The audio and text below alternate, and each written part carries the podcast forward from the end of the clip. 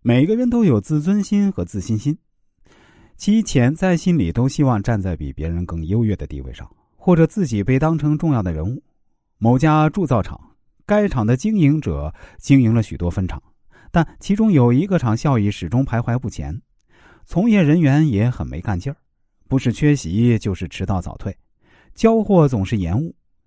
该厂产品质量低劣，使消费者抱怨不迭。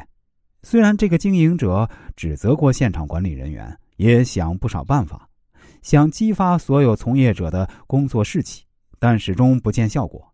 有一天啊，这个经营者发现他交代给现场管理员办的一件事儿一直没有解决，于是他亲自出马。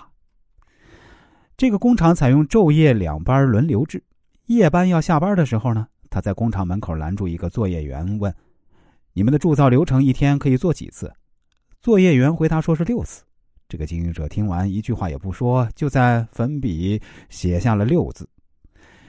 紧接着，早班作业人员进入工厂，他们看到这个数字后，不明各种原因，竟改变了六的标准，做了七次铸造流程，并在地面上重新写下了七。到了晚上，夜班的作业员为了刷新记录呢，就做了十次铸造流程，而且在地面上又写下了十。一个月后呢？这个工厂变成了他所经营的工厂中成绩最高的。这个经营者仅用了一支粉笔就重整了工厂的士气，而员工们突然产生的士气是从哪里来的呢？就是因为有竞争对手所致。工人们做事一向都是那么的拖拖拉拉，毫不起劲儿。可在突然有了竞争对象之后，自然而然就激发了他们的士气。人都有自我优越的欲望。有了这种欲望之后，人类才会努力的成长。也就是说，这种欲望是构成人类干劲儿的基本元素。这种自我优越的欲望，在有特定竞争对象存在时呢，其意识会特别鲜明。以学生来说，当他们每个人想要自己的成绩变为比原来更好时呢，就会有打垮竞争对象的意识，所以就会更加用功。只要能利用这种心理，并设立一个竞争的对象。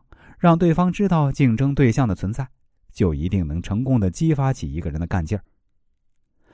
可是，如果以直接的方式说，你就是他的竞争敌人，效果不会太理想，因为这样恰好给了对方一个压制性的压力，使对方有了警戒心理，他反而在心理上产生了反抗。